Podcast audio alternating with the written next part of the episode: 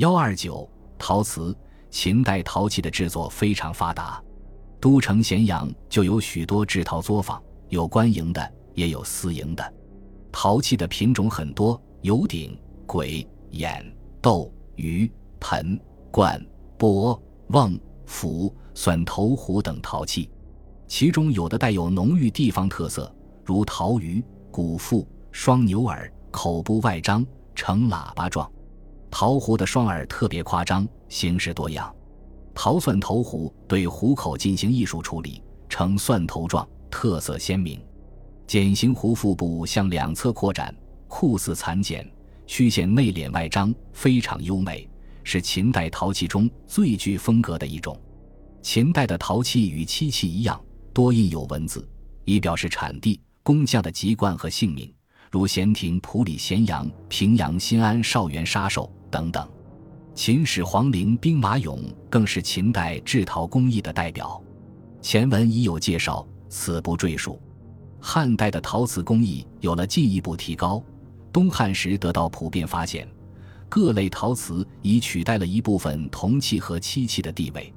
这一时期陶瓷的品种有灰陶、红陶、彩绘陶、釉陶、青瓷等，其中彩绘陶、釉陶和青瓷的成就最高。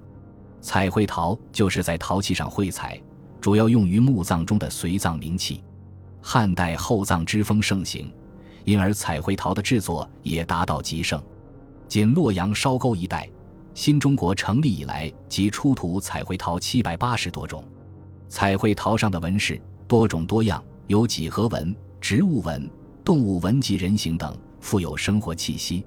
在色彩配置上，一般以红与黄、白与黑这种对比强烈的色彩互为主宾，混合使用，因而色彩极为艳丽，性格鲜明。装饰性很强，彩绘陶的造型常见的有壶、盒、盆、碗、炉、莲等各种生活器皿，以壶为最常见。仅洛阳烧沟出土的壶就达八种之多。釉陶是汉代陶瓷工艺中的一种创造，这是一种涂有黄绿色低温铅釉的陶器。西汉初年，首先在关中地区烧制成功。西汉中期以后。这种釉陶的制作普遍盛行起来，它的主要色剂是铜和铁，用氧化燃烧成，铜使釉料呈现出美丽的翠绿色，铁呈黄褐色和棕红色。当时北方地区盛行铅釉陶，因烧制火度低，釉质较软；南方地区则盛行薄釉硬陶，火度高，釉质较硬。这种硬釉陶是青瓷发展过渡阶段的产物。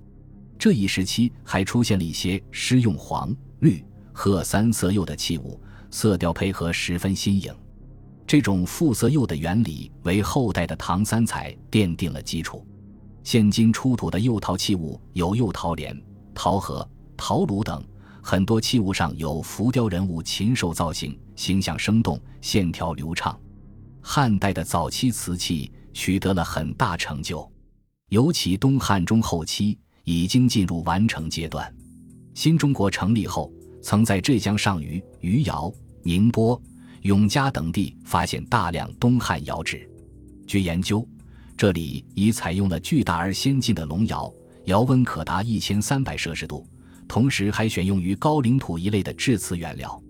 在这些条件下，早期青瓷就被烧制出来了。青瓷的造型以罐、壶、杯、碗、盘。灯盏最为常见，它们的尖口部位常见有圆圈、菱形、斜方格等细密的几何纹样。早期青瓷存在着上釉不匀的毛病，在艺术上还没有形成自己的风格。除江浙一带外，南方的广东、湖南、江西、四川、贵州等地也有早期青瓷发现，在北方的河南也发现有早期青瓷，但未发现窑址。本集播放完毕，感谢您的收听，喜欢请订阅加关注，主页有更多精彩内容。